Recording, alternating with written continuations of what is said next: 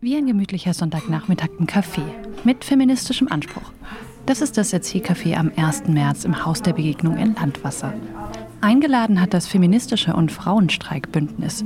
Und gekommen sind zehn FreiburgerInnen. Direkt äh, konfrontiert ist heute das internationale feministische Streikcafé. Und es geht eigentlich uns hier vor allem um, dass wir irgendwie in Austausch kommen über alltägliche Dinge, die Frauen beschäftigen, Arbeiten, die vor allem Frauen übernehmen und auch andere Themen wie sichere Räume, Frauen, die tolle Sachen machen oder sich einsetzen für Dinge, genau. Und dass wir einfach hier so einen Raum schaffen, auch einen geschützten Raum, in dem wir darüber reden können, in Austausch kommen können und eben auch vielleicht darüber reden können, was. Auf den Tischen sind Karten mit Vorschlägen für Diskussionsthemen verteilt. Zum Beispiel die Frage, welche mutigen Frauen oder Mädchen kennst du und was machen sie? Ah, okay. Aber ist nicht schlimm, weil das ist ja in jeder Runde. Ja. Also, welche mutigen Frauen kenne ich? Ich würde anfangen bei meiner Mama. ich finde meine Mama sehr mutig.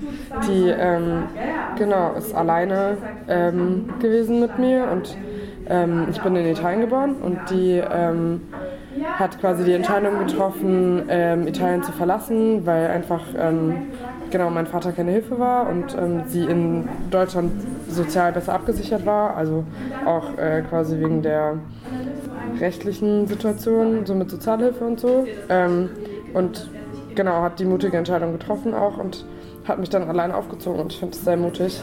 Ähm, ich glaube, ich könnte mir das nicht vorstellen, irgendwie so ganz alleine für ein anderes Lebewesen komplett die alleinige Verantwortung zu haben.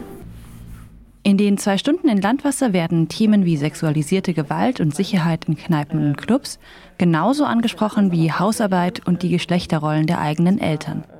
Alles in Vorbereitung auf den 8. März, den Internationalen Frauenkampftag. Ähm, genau, und hatte so ein das war ein kurzer Eindruck vom gestrigen Streikcafé. Und jetzt im Studio ist Luna, die im feministischen und Frauenstreikbündnis aktiv ist. Guten Morgen. Guten Morgen.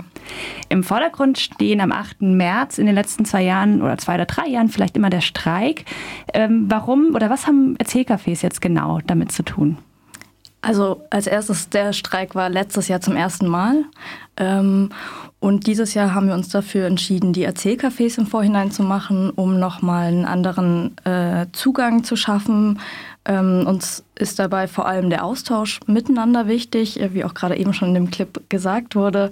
Ähm, und unsere Pläne sind jetzt nicht so sonderlich zugänglich für Menschen, die nicht jede Woche Zeit haben, ähm, sich dahinzusetzen und Aufgaben zu übernehmen.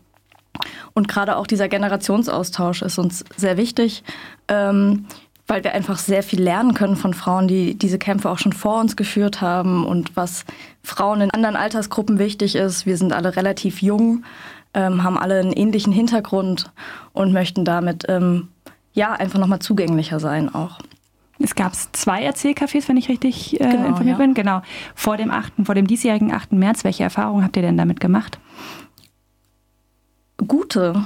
Also ich persönlich war der Überzeugung, es kommt niemand, aber es kamen äh, richtig viele für ähm, dafür, dass es die ersten zwei waren. Ähm, ich glaube, wenn wir das regelmäßiger machen würden, würde da auch mehr Zulauf kommen.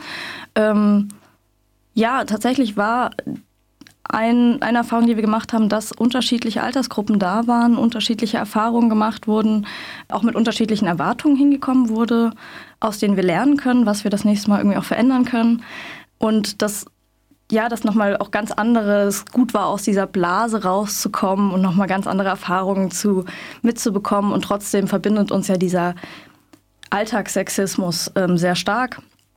Und das war auch nochmal schön zu sehen und auch schön zu sehen, dass es so eine Form von äh, Empowerment-Raum auch sein konnte. Dieses Jahr fällt der 8. März ja auf einen Sonntag. Da wird es ein bisschen schwieriger mit der Arbeitsniederlegung in den Betrieben. Und stattdessen konzentriert ihr euch auf das Thema unbezahlte Arbeit, vor allem so in Familien- und Freundeskreisen. Was genau versteht ihr denn darunter? Genau, also wir haben dieses Jahr die Schwerpunkte sexualisierte Gewalt und Care-Arbeit, also auch unbezahlte Arbeit. Ähm, Und uns ist dabei wichtig, darauf hinzuweisen, dass Frauen immer noch sehr viel an der äh, Reproduktionsarbeit und viel an Care-Arbeit machen. Das heißt, ähm, alles um Mental Load. Wir erzählen, wir hören mehr zu. Ähm, wenn Probleme erzählt werden, sind Frauen meistens die ersten AnsprechpartnerInnen. Ähm, und die ganze Hausarbeit, die Kinderbetreuung, die Altenpflege ähm, hängt immer noch zusätzlich zur Lohnarbeit auch an Frauen. Und wir möchten darauf ähm, hinarbeiten, dass wir es schaffen, am 8. März mal alle gemeinsam äh, die Arbeit niederzulegen, sowohl Lohn als auch eben die unbezahlte Arbeit. Wobei auch ähm, wir dazu aufrufen, an allen Berufen, die ähm, auch am Sonntag arbeiten, wie die Pflege, am Uniklinikum, in der Gastro, äh, die Arbeit einfach mal niederzulegen, vielleicht zum Beispiel für fünf Minuten um fünf vor zwölf.